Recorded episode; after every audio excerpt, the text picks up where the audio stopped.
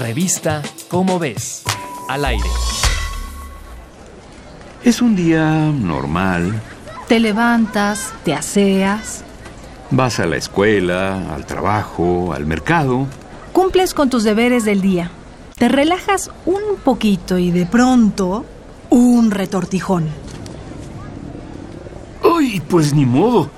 ¡Córrele al baño! Qué momento nos enfermamos? ¿Cómo entra un virus a nuestro cuerpo? Un virus es un difusor de infecciones formado por material genético, ya sea ADN o ARN, que está rodeado de proteínas. Los virus no son organismos, no se alimentan ni respiran, ni llevan a cabo las funciones de los seres vivos. Además, se comportan como ladrones. Llegan a una célula, fuerzan la chapa de su puerta, entran y usan sus cosas sin permiso. Gracias a sus proteínas, logran adherirse a nuestro cuerpo. En caso de forzar la puerta celular y no poder entrar, los virus son tan cínicos que modifican la llave para poderse meter.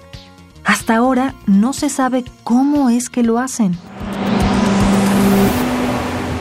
Por ello, un equipo de biólogos de las universidades de California, de Yale y del Instituto de Tecnología de Tokio descubrió cómo penetra un virus en una bacteria para infectarla, utilizando un proceso misterioso desconocido para la ciencia hasta hoy. Y como estudio de caso, los investigadores analizaron cómo un virus infecta a la bacteria Escherichia coli.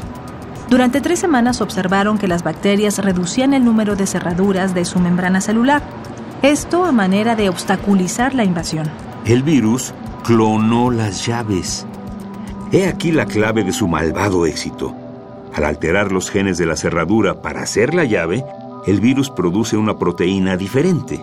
Esta proteína produjo cuando menos dos proteínas distintas, es decir, dos llaves diferentes, lo que aumentó las probabilidades de abrir la chapa, poder entrar a la célula y propagar la infección.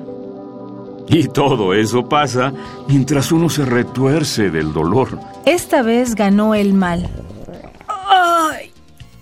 ¡Ay! ¡Ay, no! ¡No otra vez!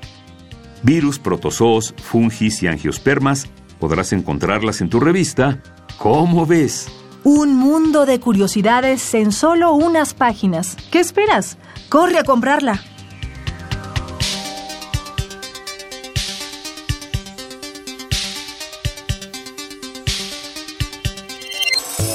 Revista Cómo ves.